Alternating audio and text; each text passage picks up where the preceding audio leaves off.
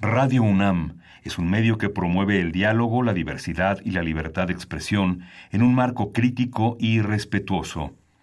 Los comentarios expresados a lo largo de su programación reflejan la opinión de quien los emite, mas no de la radiodifusora.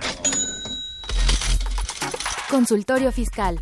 María Concepción González de Chicago dice que hace 12 años Radio. presentó suspensión de actividad. Un programa de Radio UNAM Hay una PTU entonces que se determina. y de la Secretaría de Divulgación y Fomento Editorial de la Facultad de Contaduría y Administración. Si bien es cierto, estamos, hablando- estamos comentando todo lo que tiene que ver con la contabilidad. Tocaremos el tema de las deducciones personales, obviamente, porque no son tan fáciles de aplicar en realidad. Consultorio Fiscal. Radio.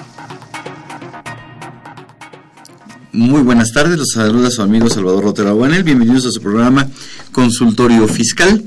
Eh, la semana pasada empezamos platicando de las reformas fiscales para este año 2019.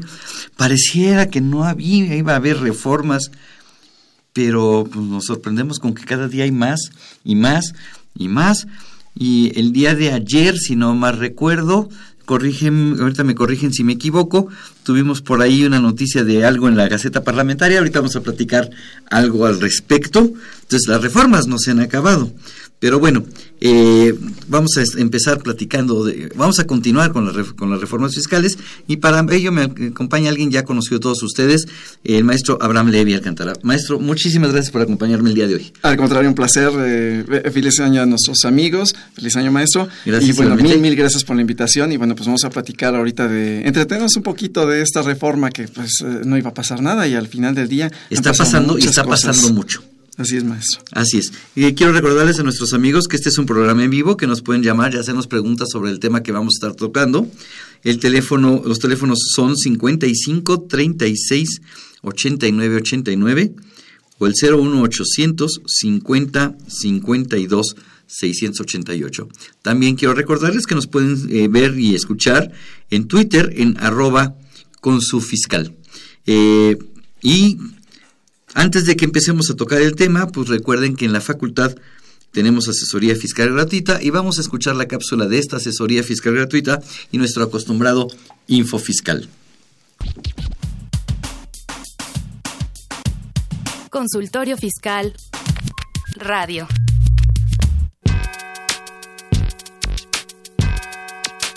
¿Los impuestos le causan problemas? ¿Dolor de cabeza? Ay, ¿qué le puedo decir? ¿Problemas de estrés? ¿Malestar estomacal? Ay, ¿No puede dormir? ¿Cuenta ovejas hasta el infinito? Basta de sufrir. Nosotros tenemos la solución. La Facultad de Contaduría y Administración te asesorará en tus obligaciones fiscales, laborales y de seguridad social, tanto de manera personal como vía telefónica. Así es, ya no te preocupes por tu declaración anual. El Departamento de Asesoría Fiscal Gratuita, que se encuentra en la División de Estudios de Posgrado, te ayudarán en lo que necesites. oh, qué bien. ¿Y qué tengo que hacer? Solo tienes que llamar al 5550 7998. Y no solo te atienden de manera personal o telefónica, también contamos con correo electrónico. Sí, escuchaste bien. Correo electrónico. Escribe a consultoriofiscal@fca.unam.mx. Con toda la ayuda que tendrás por parte de asesoría fiscal gratuita, tus malestares se irán al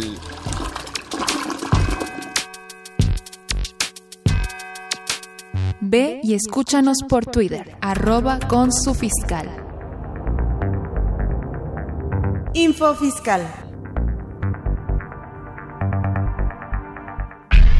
8 de enero. La Secretaría de Hacienda y Crédito Público publica decreto mediante el cual se otorgan estímulos fiscales a diversos contribuyentes que en el mismo se indican. 9 de enero. La Secretaría de Hacienda anuncia el decreto por el que se reforma el primer párrafo y se adiciona un tercero al artículo 199 de la Ley del Mercado de Valores. 10 de enero. La Secretaría del Trabajo y Previsión Social comunica los lineamientos para la operación del programa Jóvenes Construyendo el Futuro. El Instituto Nacional de Geografía y Estadística, INEGI, señala el ajuste de la unidad de medida y actualización UMA de la siguiente manera: diario 84.49 pesos, mensual 2.568.50, anual 30.822, los cuales estarán vigentes a partir del 1 de febrero de 2019. INEGI informa que el índice nacional de precios al consumidor del mes de diciembre de 2018 fue de 103.020 puntos. Esta cifra representa una variación de 0.70% respecto del correspondiente al mes de noviembre que fue de 102.303 puntos. La tasa de inflación anual durante 2018 fue de 4.83%. Igualmente da a conocer el índice quincenal correspondiente a diciembre de 2018. Durante la primera quincena fue de 103.049 puntos y para la segunda fue de 102.992 puntos, lo que representa una variación de menos 0.06%. 11 de enero.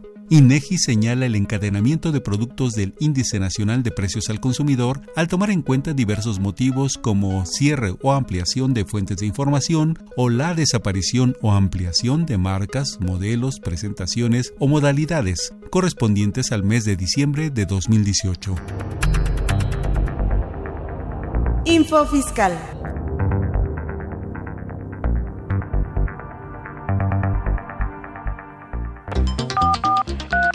Llámanos, nos interesa tu opinión. Teléfonos en cabina 5536 8989. Lada 01800 5052 688.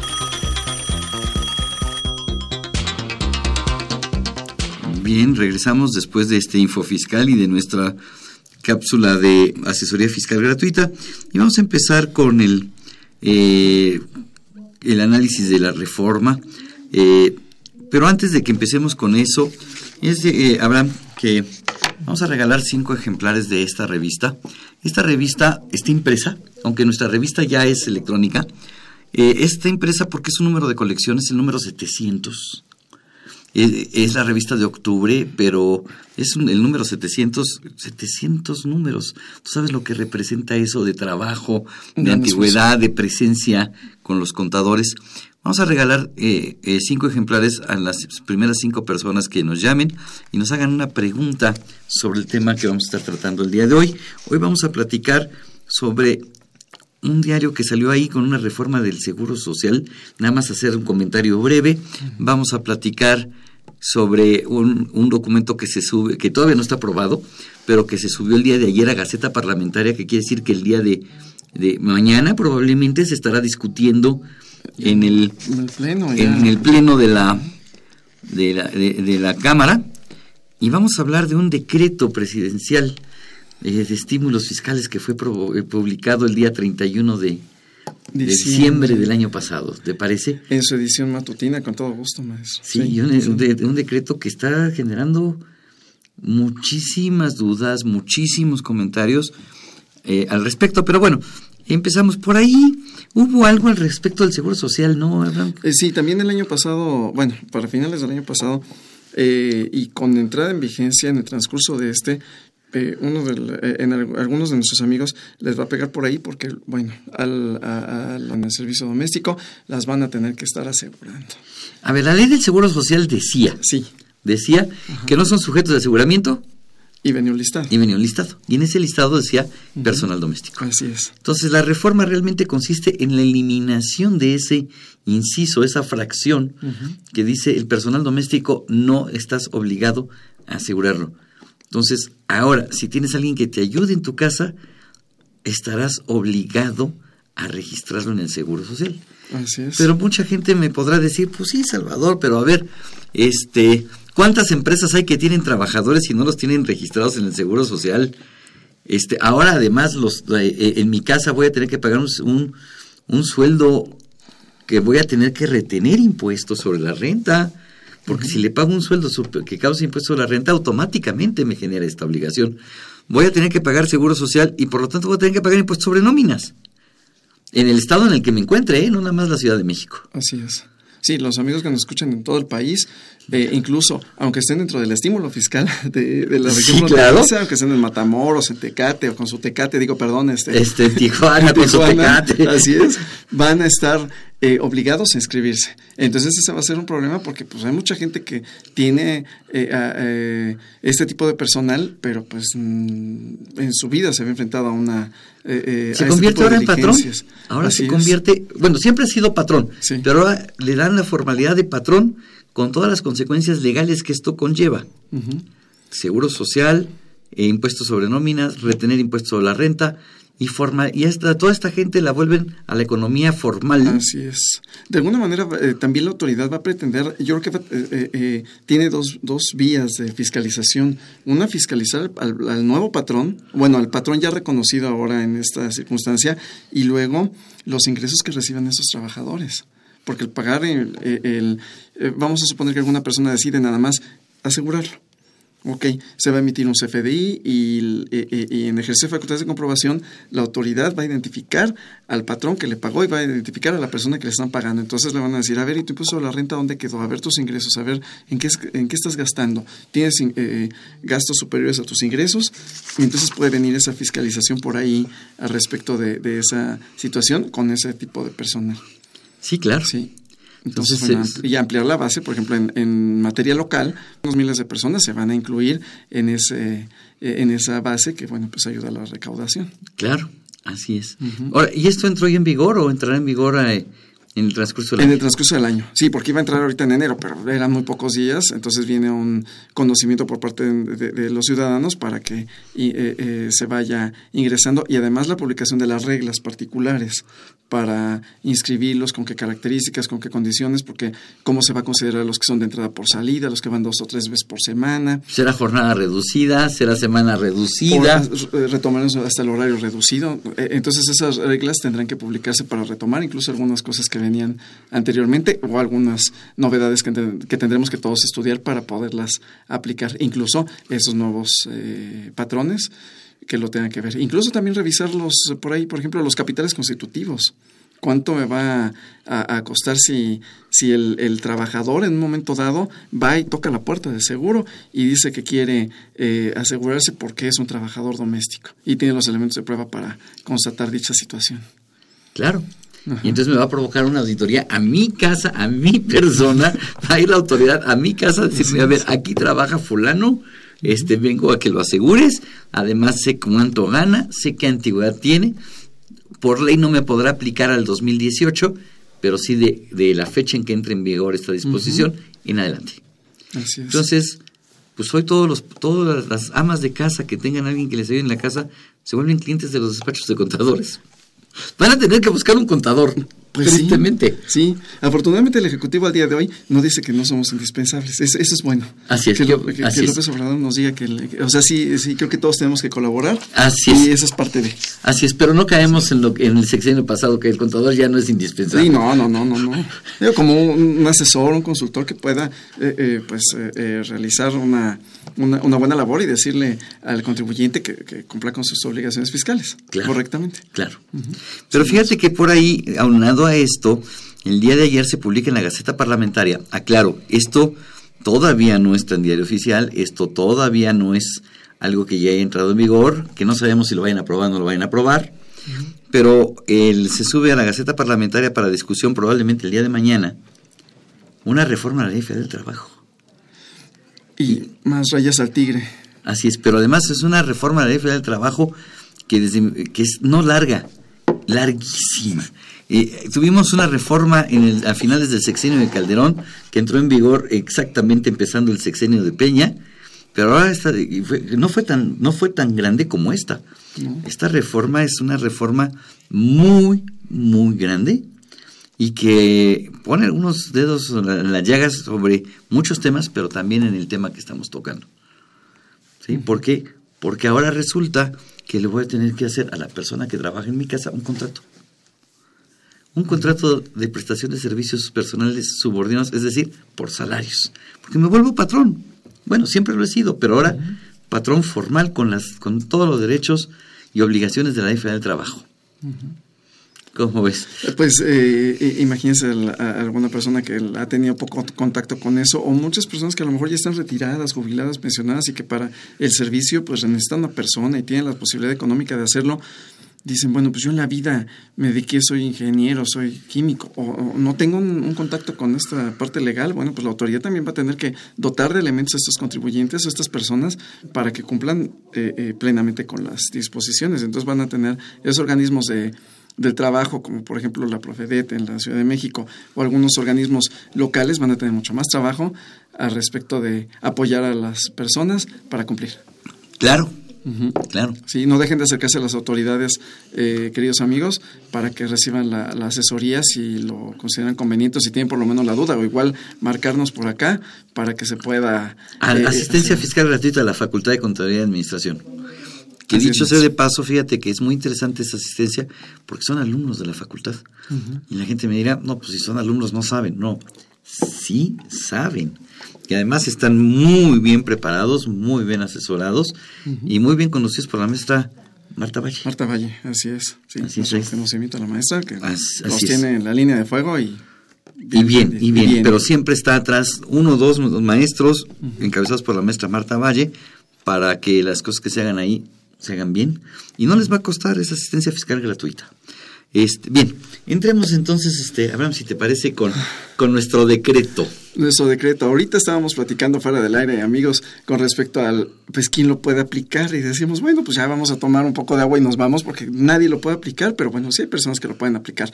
Eh, es un poco eh, eh, amplio, con una exposición de motivos bastante larga, eh, en, mi, en mi particular punto de vista. eh, para darle solidez y para darle ya el establecimiento a la misma.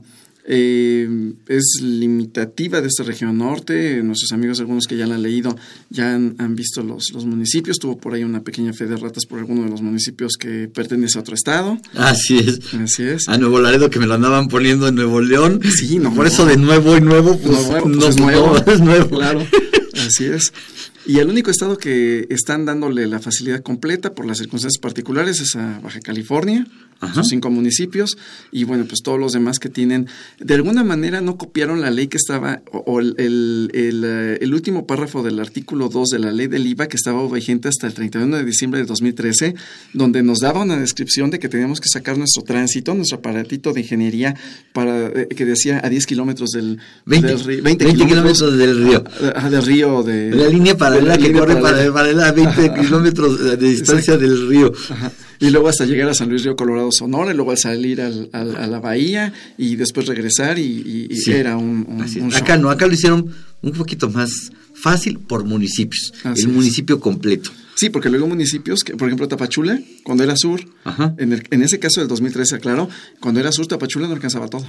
¿No? No, era una, una fracción sí se quedaba fuera, la, la esquinita pegada hacia el norte ya no alcanzaba. Ahí, pero ahí tenías el problema de que en Tapachula tenías una zona al 11 y una zona al 16. Sí, así es. Sí, era muy simpático. Entonces, eh, eh, Pero estuvo muchos años, ¿eh? Veintitantos, treinta y tantos años con, con esa situación.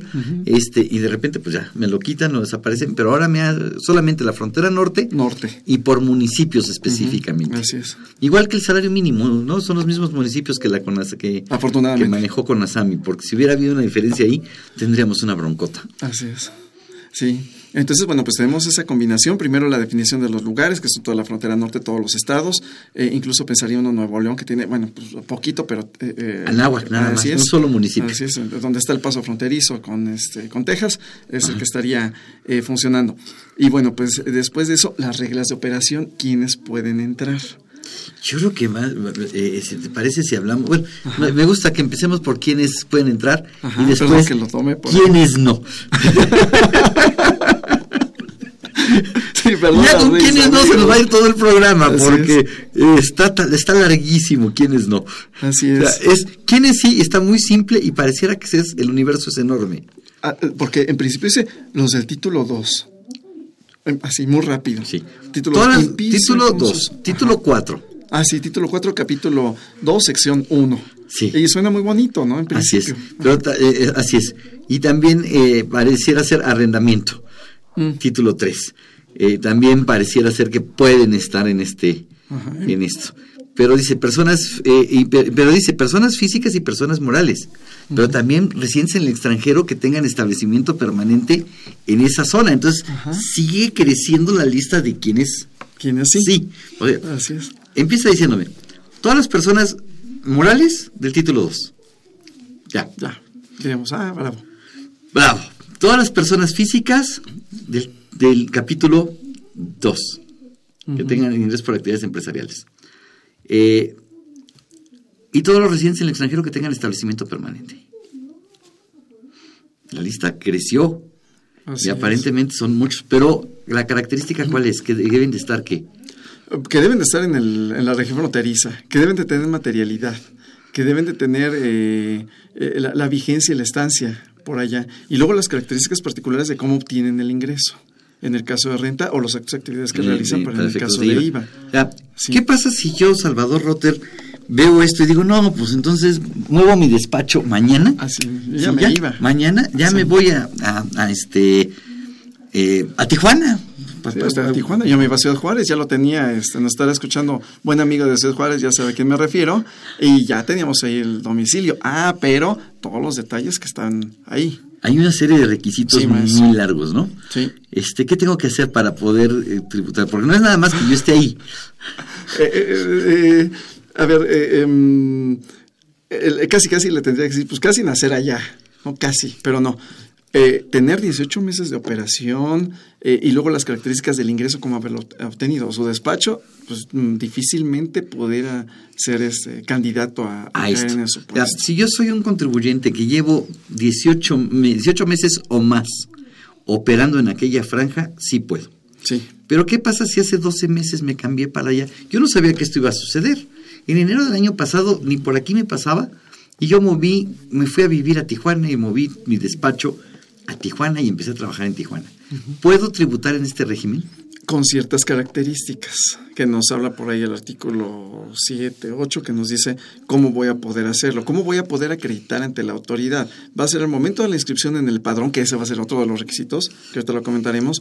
Cuando venga la inscripción en el padrón, voy a tener que eh, pues esperar la revisión de la autoridad. O sea, Auditoría Fiscal Federal seguramente va a estar encima de esos contribuyentes para verificar si el contribuyente efectivamente está realizando sus operaciones, no va a tener problema. Sí. Aunque no tenga 18 meses. Aunque no tenga 18. O sea, los Pero tengo que de demostrar 18. que eh, compré mis activos nuevos allá. Y nos da la definición de activos nuevos, que esa también me Ah. parece en lo particular, en lo personal, muy interesante. Porque que es un artículo nuevo. Así es, o sea, no pude haber agarrado y cerrado mi despacho en la Ciudad de México y llevarme todos mis escritorios y computadoras a Tijuana. Tendría yo que haber, aunque no fueran 18 meses, tendría yo que haber cerrado mi despacho en Así México, es. haber vendido todos mis triques en la Ciudad de México. Quemar las naves e irme. E irme. Y llegar a Sí. Tijuana, o a cual, a Tijuana lo agarramos por ejemplo, pero Sí, a cualquiera a de de esos municipios, y llegar y comprar escritorios, computadoras, todo. Vehículo. Vehículo, todo allá. Que el vehículo tiene su particularidad. ¿Ah, sí? Sí, porque él habla eh, que eh, estén por primera vez en territorio nacional. Entonces, pude haber comprado uno en la agencia por la definición de nuevo. Que ahí, a ver si ahorita ahondamos. El, eh, eh, o, o pude haber comprado uno de, de- de- de importación, claro que esté legalmente en territorio nacional. Ajá. Entonces hay esa, esa particularidad en el caso de, de vehículos, porque allá se da mucho. Por la diferencia, el diferencial en los precios, pues hay vehículos que están restringidos al, a la región norte y entonces están ahí. Claro. Oye, pero fíjate que nos está hablando, déjame inventar, está, nos está escuchando Juan Pérez. Y Juan Pérez es un muchacho que acaba de salir de la Universidad Autónoma de California y va a poner su negocio propio, no sé, contador, abogado, ingeniero, va a poner su propio despacho este, en Tijuana. Pero es hoy, el- el joven terminó su carrera en diciembre pasado, ya se tituló y hoy quiere abrir su negocio en Tijuana. Pero no tiene 18 meses en, en- ahí. Maestro, pues lo, lo- lo felicitaría por ser emprendedor, qué bueno. Sí, terminando Sí, y- claro, y- o sea, qué bueno. Qué bueno. Qué bueno que le está haciendo. Y aparte va a haber muchas características, pero creo que sí va, va a ser un detonante, en mi particular punto de vista. Pero eh, ahí, eh, en las limitantes, vamos a tener que revisarlas porque seguramente va a caer en esas. Así es. Sí, lamentablemente, ese punto sí lo va a tener. Ajá. Entonces, pero sí va a poder entrar a esto aunque no tenga 18 meses en esto. Ok, ¿te parece si vamos al pro- a escuchar el promocional de nuestra revista y continuamos? Sí, maestro. Consultorio Fiscal Radio.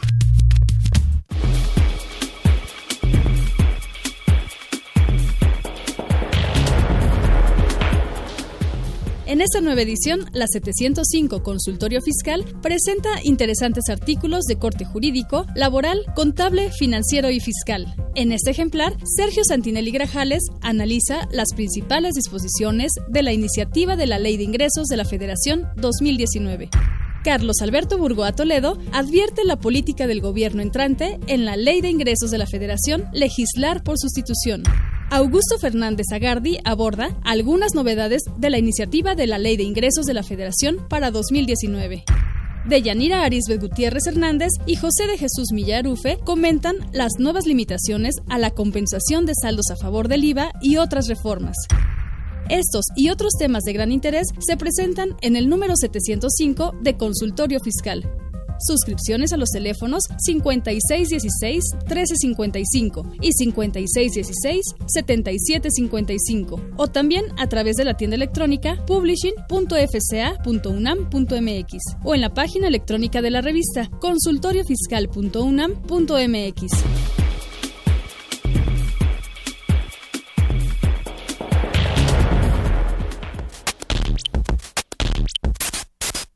Con, con, con- consul- consultorio Fiscal Radio. Síguenos, sí- síguenos en Twitter, arroba, consufiscal. 31 años. En tus oídos.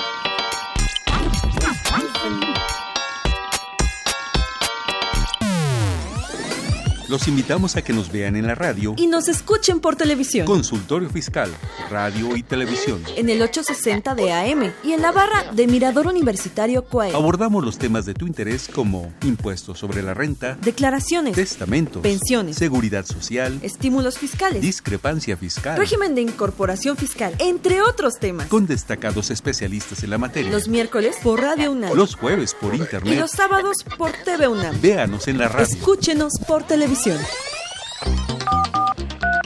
Llámanos, nos interesa tu opinión. Teléfonos en cabina 5536 8989. Lada 01800 5052 688. Bien, regresamos y tenemos algunas preguntas de nuestros queridos amigos Radio Escuchas. Miguel Ángel Córdoba, comerciante de Tlalpa, nos pregunta, ¿las personas que se dedican al aseo doméstico tienen obligación de darse de alta en el Infonavit? A ver, la- estoy obligado a darme de alta en el, en el Infonavit cuando estoy obligado a darme de alta en el seguro. Si yo no tengo obligación en el seguro social, no tengo obligación en el Infonavit. Así es. Así es Totalmente sencillo. de acuerdo. Entonces, Entonces, hoy por hoy no tengo obligación de dar de alta al personal doméstico en el Seguro Social, por lo tanto tampoco en el Infonavit. Por lo tanto, esta gente se ha visto pues desprotegida mucho tiempo, no tiene derecho a una vivienda, no tiene posibilidad de tener atención médica ni de semana. A la ley del Seguro Social, donde me eliminan la- el, el inciso o fracción, no recuerdo qué es, ahorita no lo tengo muy fresco en la, me- en la memoria, donde me dicen de lo obligatorio. que en el régimen obligatorio, que no están sujetos, no son sujetos de aseguramiento, el personal doméstico. Eso lo quitan. Pero eh, eh, con entrada en vigor, creo que a mediados de año, no, no, no puedo, no puedo precisar Sí, la fecha porque no la tengo fresca, pero a mediados de año entrará en vigor esto. Y va a ser en automático. Y así como decía maestro, tenemos IMSS, Infonavit, impuesto sobre la renta e impuestos locales. E impuestos locales. Así es. Entonces, va a ser el paquete completo. El paquete completo. Y por ahí les recordamos, seguramente va a tener que cumplir con, ah, con la expedición de su CFDI y eh, para que no tenga problema. Yo ya me imagino una ama de casa haciendo esto. Va a haber algún tipo de facilidad administrativa, ¿cómo? ¿Quién sabe? Porque no es lo el- sé. el pero sobre todo, imagínate, imagínate esas personas, como tú dijiste al empezar el programa, eh, adultos mayores, Sí. este, ahora teniendo que meterse en esta bronca. Sí, va a ser complicado. La verdad, sí, sí, va a ser un poquito difícil. A lo mejor. Bien por el personal doméstico, Sí. bien por la reforma, pero Pero hay cosas que, que hay que contemplar. Así es. Ojalá les, les doten de, eh, los que nos escuchan ahí en la Secretaría de Hacienda, ojalá y doten de reglas que puedan ayudar a esos contribuyentes a que cumplan. Creo que todos queremos cumplir y en este cambio todos queremos cumplir mucho más y mucho mejor, que les doten de herramientas que les faciliten. Claro. Judith Velázquez, contadora del Estado de México, me pregunta respecto a la compensación universal. ¿Qué sucede con saldos pendientes de ejercicios anteriores? ¿Se podrá aplicar para el 2019? Qué buena pregunta. Ya empecé a llorar. ¿Por qué? ¿Por qué me sí, creo que con eso le contesto aquí a este A Judith. a Judith. Pues sí, ya, ya, o sea, esa fiesta ya se acabó. A ver, eh, eh, como quedó la ley de ingresos, me bloquea esta posibilidad. Sin embargo, eh, se publica, se publica en, en- en la página del, del- del- del- del SAT el proyecto de la sexta modificación a la resolución miscelánea, eh, en donde se establece una regla para la, opera- para la compensación universal de los saldos a favor generados hasta el 31 de dos- diciembre del 2018. Generado eh, quiere decir que el saldo a favor se provocó en el mes de diciembre, noviembre, octubre o cualquier mes anterior en 2018. No importa que la declaración se presente en 2019. En, En la enero, del de 2000 enero de en enero de 2019 respecto de diciembre De del diciembre del 2018. Eh, sí me va a permitir hacer la compensación, pero solamente contra ingresos propios. Esto es un detalle importante. Me habla de solamente contra ingresos, perdón, contra impuestos propios. Significa que podré compensar saldo a favor de IVA contra mi pago profesional de ISR o saldo a favor de ISR contra mi pago definitivo de IVA. Pero no voy a poder utilizar esos saldos a favor de 2018 contra impuestos retenidos. Ya nos limitó. Desde limitó. 2018. Desde, desde 2018. Pero además me dice que si presento, eh, si hago esta compensación, tengo que presentar aviso de compensación como lo hacíamos, híjole, Hace ya tiene años. miscelánea, no me hagan mucho caso, 2313, en el que me dice que si el saldo a favor se, se presentó a través de la mecánica de declaraciones y pagos, eh, no hace falta presentar aviso de compensación porque la información ya la tiene la autoridad. Ahora me dicen, si vas a hacer esta compensación, presentas aviso y no tienes el derecho que te da la regla 2, 3, 13. Se Por- desdice. se desdice. Entonces, la- entonces vas a decir, oye, entonces la regla 2, 3, 13 queda sin efectos. No, quedará con efectos solamente para 2019. Pero lo que quieras compensar pasado, presentas aviso de compensación. Y al presentar aviso de compensación te exigen que anexes documentación. Y esa documentación serán declaraciones y si hubo retenciones de ISR por bancos, pues las constancias de los bancos. Y aquí me, yo, con todo respeto a la autoridad, le comento a la autoridad, y la autoridad, ¿para qué quieres que te dé más documentación si ya la tienes? Ya nos conoce. Ya conoces Todo, esa información. Yo no le veo, yo no le veo, no le veo el por qué presentar esto, pero, pero bueno, Que nuestros amigos se preparen. Que nuestros amigos se preparen porque va a haber que hacer esto si quieres compensar. Así es. Eh, Guadalupe del Río, de la Ciudad de México, en materia de declaraciones y pagos que se presentan por honorarios, ¿qué opinas? ¿Es obligatorio presentar mi contabilidad a partir de enero del 2019? Uy, bueno, el, eh, eh, como se encuentra el sistema y en muchos de los eh, contribuyentes ya está eh, precargado, sería cuestión de irlo revisando y hay contribuyentes que sí les ayuda. Ajá. Entonces eh, se quita la, la, la, la cuestión de la contabilidad electrónica. Siempre y cuando acepte presentar mis impuestos a través de, de, la aplicación de, eh, de mis comprobantes. Porque si decido no utilizar esa aplicación y yo estar haciendo mi cálculo del impuesto sin base y no usando como base los CFDIs que están en la plataforma, tengo que seguir presentando la DIOT y tengo que seguir presentando mi contabilidad. Así es, la contabilidad electrónica. Así es. Ramón García, comerciante del Estado de México, nos hace una pregunta buenísima.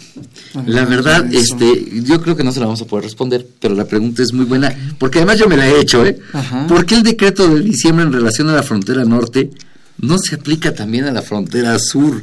La frontera sur no requiere desarrollo. ¿Qué opinas? O sea, yo creo que no se la podemos contestar, pero bueno. Sí, sí, sí, sí, es el, eh, eh, un- una disculpa, pero eh, bueno, pues ahí el, los legisladores serían los que tendrían ahí la respuesta más, eh, más cercana. No sé si sea atinada o, O- o- no. o- o el SAT. pero, o el SAT, así es. Porque aquí se está promoviendo la frontera norte, pero no la frontera sur. Y sí, creo que lo necesita. Yo creo que sí lo necesita. Yo creo que habría que hacer otro paquete parecido para la frontera sur. Lo que voy a decir ahorita es mi opinión personal, aclaro. Yo creo que esta, es- esta, este paquete de la frontera norte está eh, relacionado con dos cosas y esto lo concluyo yo de la lectura de la exposición de motivos. Una, eh, la alta delincuencia que tiene, el alto grado de delincuencia que tiene hoy por hoy la frontera norte. Entonces me dirías, oye Salvador, entonces Guerrero, eh, si ese fuera el motivo, entonces ¿qué pasa con Guerrero? ¿Qué pasa con otros estados? Pero además esto provocado por la reducción en las cargas impositivas de nuestros vecinos del norte. Entonces, esto hace poco competitivo a los municipios del norte del país y al ser poco competitivo se frena la economía y al frenarse la economía se desata más violencia, más inseguridad y entonces la intención, lo- yo resumo toda la exposición de motivos que es larguísima en esto. Sea, derivado de que somos poco competitivos con Estados Unidos respecto de la tasa de impuestos, este, eh, de impuestos al consumo y de impuestos a, la- a los ingresos, este, pues voy a hacer esa zona competitiva para provocar inversión, para generar este, actividad económica, pero pues la, la generación de actividad económica y seguridad es en todo el país. Exacto. Y sobre todo los eh, contactos norte y sur. Ajá. Totalmente. Yo coincidiendo con usted, maestro, por la tasa de que estamos hablando de los Estados Unidos, de manera muy general, 21% de, a, la- a la- a las utilidades. Entonces, bueno, pues contra el 30 o 35% que pudiera ser personas físicas o morales en México, Ajá. pues sí. Sí, es lo que arrastra un poco a, a- esto, lo- a- eh, a los legisladores a poder promover esta.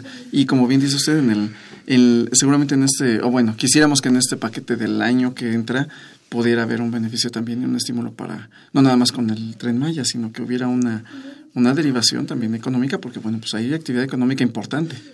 Así Ajá. es. Sí. Así es.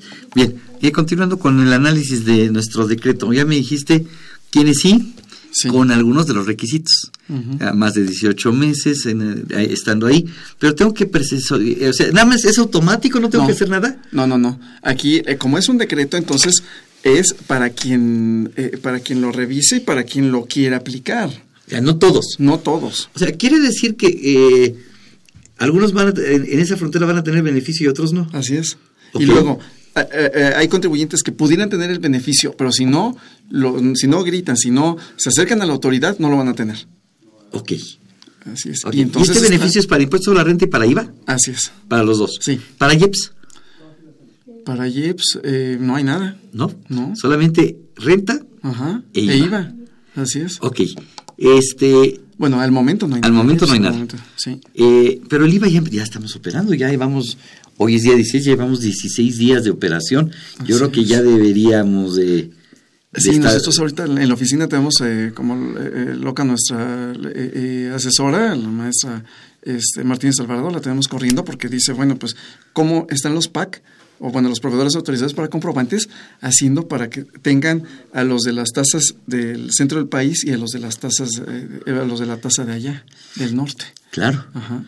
Porque, Sí, parece, a ver, ¿el estímulo en qué consiste? Hablemos si quieres primero, ¿qué, Eh, de los sí, sí, impuestos porque te gusta? vamos un poquito más. De impuesto a la renta. Vamos primero con el impuesto a la renta. Sí, maestro. De impuesto a la renta dice que una disminución, y lo señala así, de dos terceras eh, ¿Partes? Partes del. de- eh, sí, sí, habla así. Sí, si no dos terceras partes. Dos terceras partes del impuesto. Del impuesto. Entonces, si mi impuesto a la renta es del 30% como persona moral, dos terceras, de, eh, mi reducción sería de una tercera ¿De una parte. tercera parte? Eh, estaremos hablando de un 10%, entonces Así mi es. impuesto a la renta sería del 20%. Para igualar a los Estados Unidos. Para igualar a los Estados Unidos. Bueno, se parece. Pero ojo, no es que yo vaya a pagar el 20%, Ajá. sino que voy a tener un crédito fiscal. Exacto. Sí, sí, mucho ojo con esa aplicación. Sí. Voy a tener un crédito fiscal, voy a tener un beneficio de descuento en el impuesto. Así es. El Yo impuesto sigue un siendo el 30. procedimiento completito. eh, Ingresos menos deducciones, mis pagos provisionales. Con una tasa del 30% Así es. y después le descuento Así es. eso. Pero para que yo pueda aplicar esto, Este, esa, eh, ¿Qué tengo que hacer? ¿Te parece si me contestas esta pregunta después de escuchar nuestra cápsula de déficit? Sí, más. Vamos a escucharla. Consultorio Fiscal Radio. Ve y escúchanos por Twitter, arroba con su fiscal. En déficit. Con José Silvestre Méndez.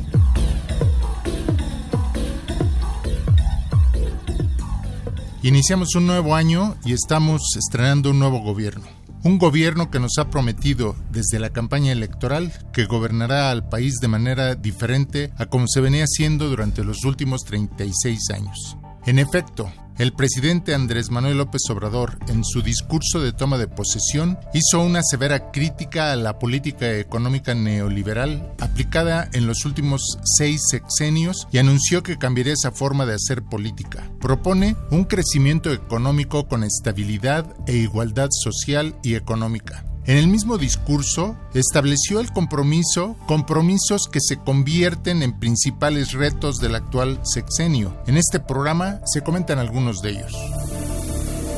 El primer reto es acabar con la política económica neoliberal que se fundamenta en el mercado y en el desarrollo de grandes consorcios y corporaciones privadas nacionales y extranjeras que tienen como prioridad el incremento de ganancias a costa de lo que sea, como el deterioro ambiental y el pago de salarios raquíticos que no permiten satisfacer las necesidades de los trabajadores y sus familias, incluyendo desde luego la corrupción y la impunidad que han practicado durante muchos años.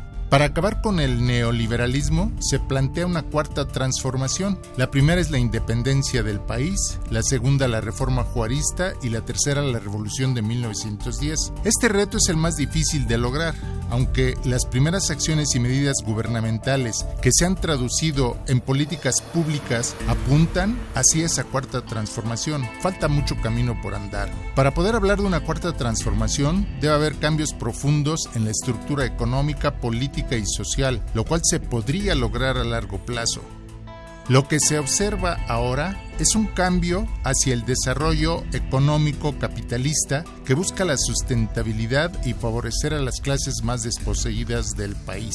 Otro gran reto es el de la lucha contra la desigualdad en todos los órdenes, lo cual pasa por cambiar la distribución del ingreso para mejorar las condiciones de vida de todos los mexicanos, en especial los más desfavorecidos. El fundamento para lograrlo es la creación de empleos dignos y decentes que acaben con la precariedad y sobre todo con la economía informal. Es necesario incrementar el salario real de los trabajadores, que tengan seguridad social y que los empleos sean permanentes. En este sentido, falta mucho por hacer. Por supuesto, el gran reto es la lucha contra la corrupción y la impunidad que tanto daño han hecho al país y que continúa, como se observa en el problema del robo de gasolina llamada guachicoleo.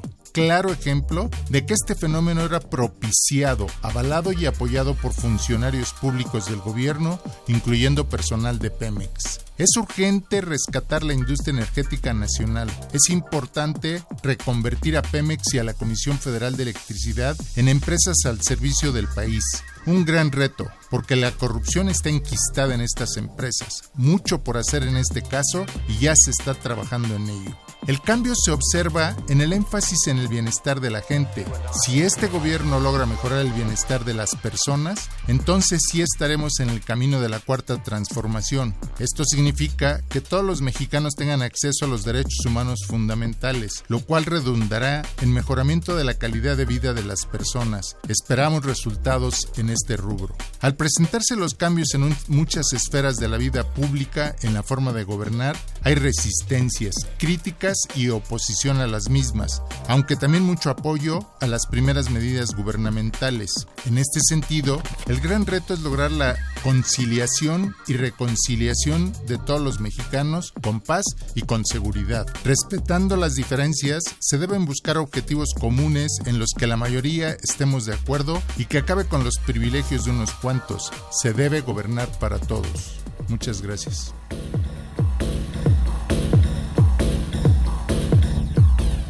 En déficit. Con José Silvestre Méndez.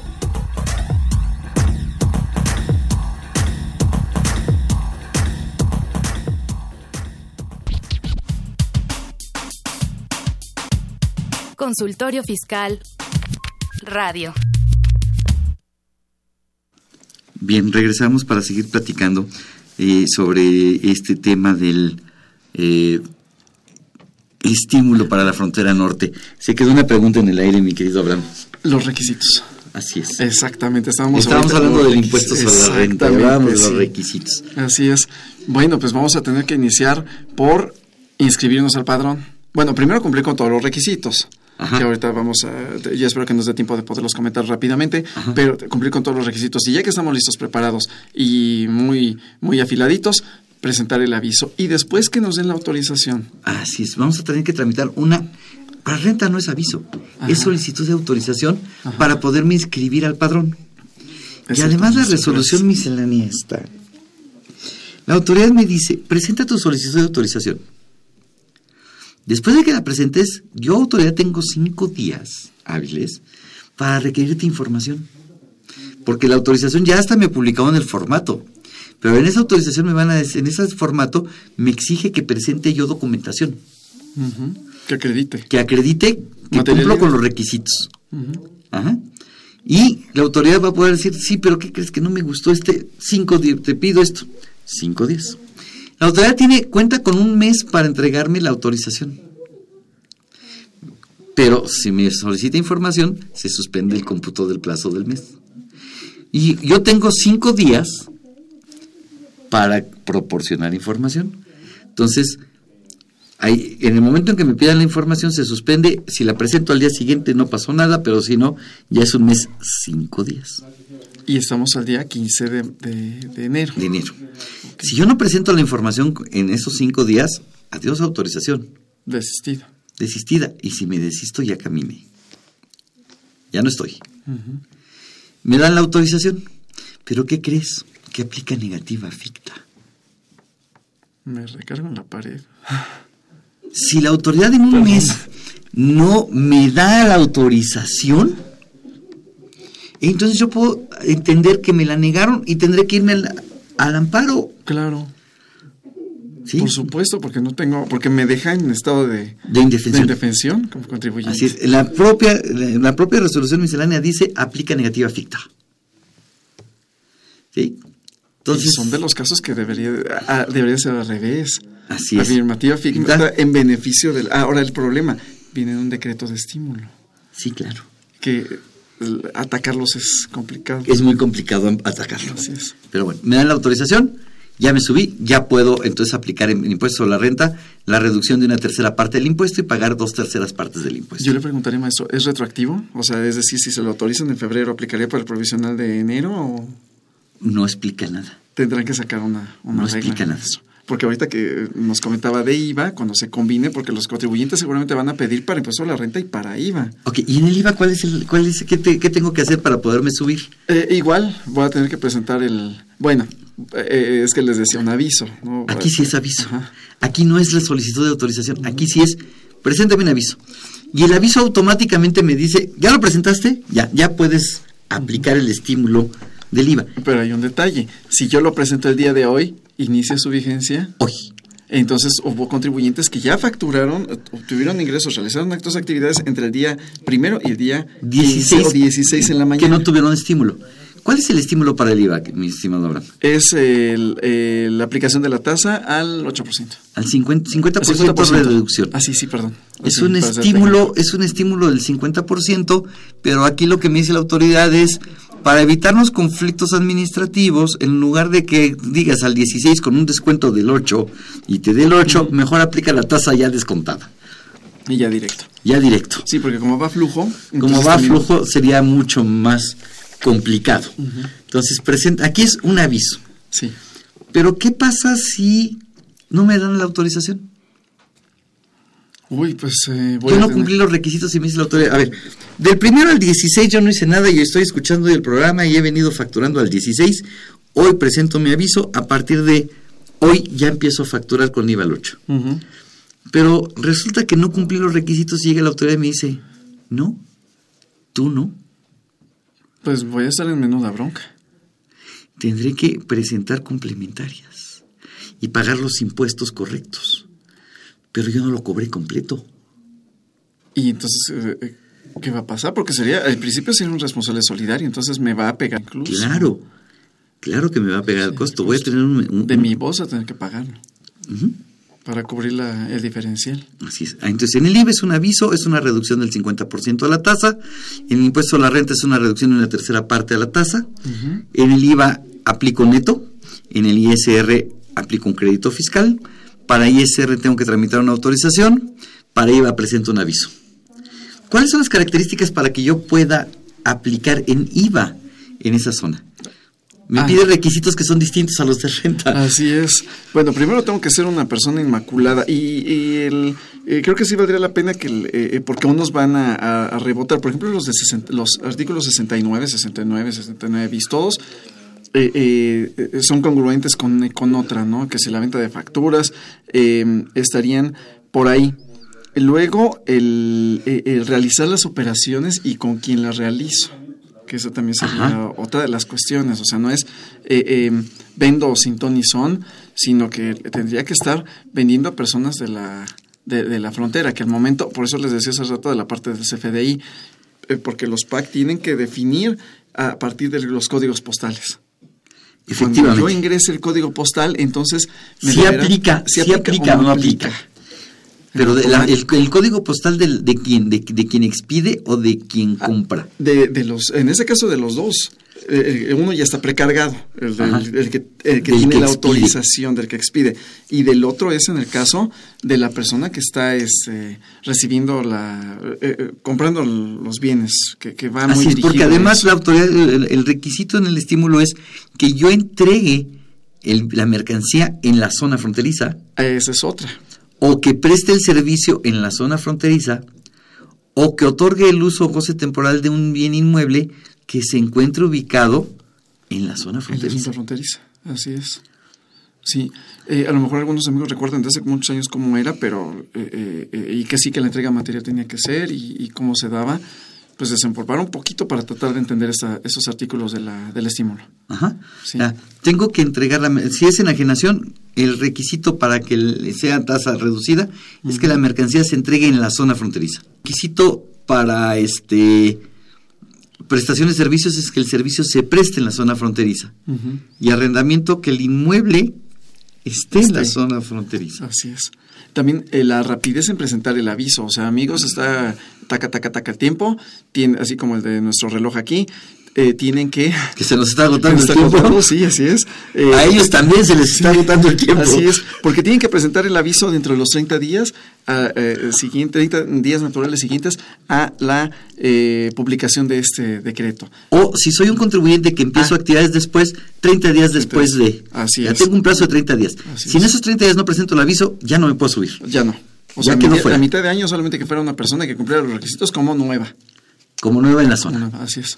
Pero Sí. los que hoy están ahí ya tienen que haber presentado el aviso. Es más, ya, se les hizo ya. tarde. Sí, ya. Ya se les hizo tarde. Porque luego van a tener una combinación, perdón, maestro, una combinación por la tanto la proporción propia del, del, del impuesto, tanto para el impuesto sobre la renta como para IVA, y luego las proporciones para los que tienen tasas del 16 y del 0 ahora, ahora va a ser tasa del 16 por el periodo de a principios de enero, luego tasa del, del 8, tasa del 0 para los que tengan esas, e incluso los exentos. Déjame complicarte la vida. Ya que te estás complicando la vida, mi querido estimado déjame, te voy a complicar todavía más Otra la raya, sí, otra, vamos a poner otra raya al tigre porque además me queda muy poco tiempo.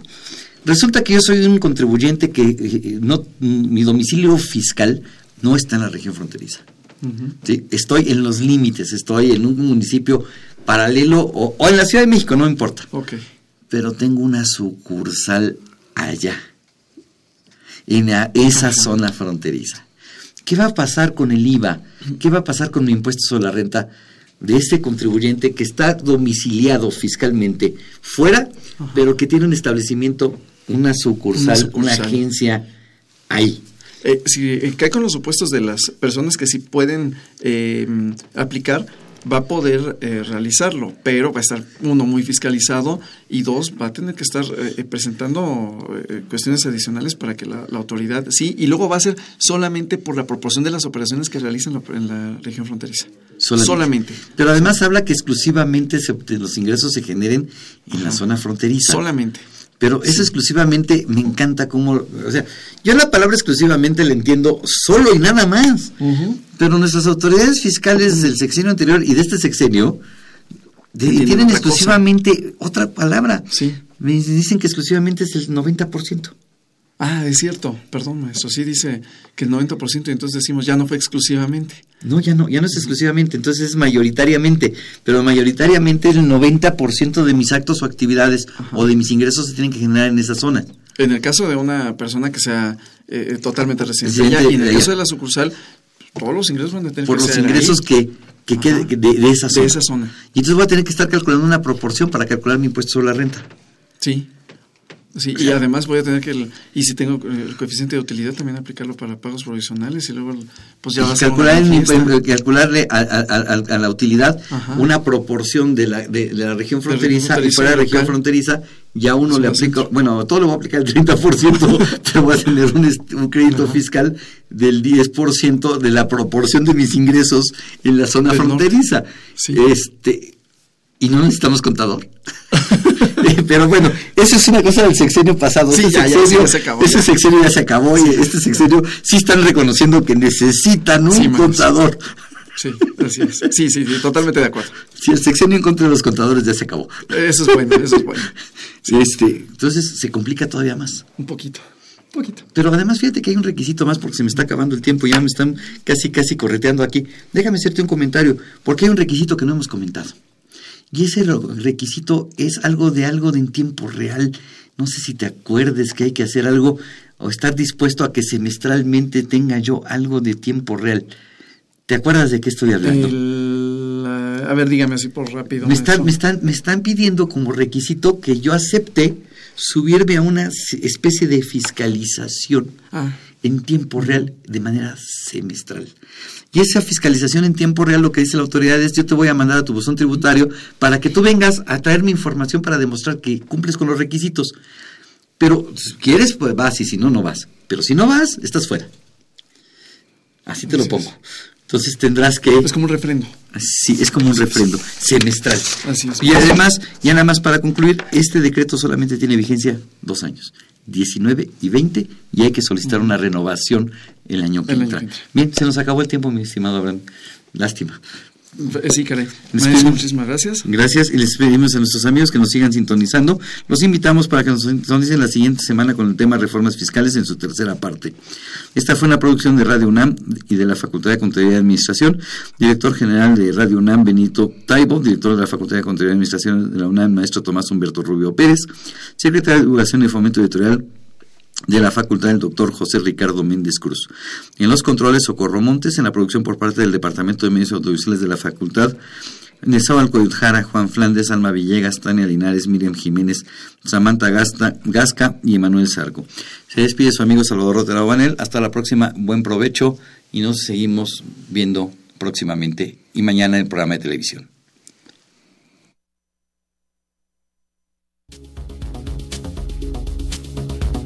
Consultorio Fiscal. Un programa de Radio UNAM y de la Secretaría de Divulgación y Fomento Editorial de la Facultad de Contaduría y Administración. Consultorio Fiscal Radio. Escuchas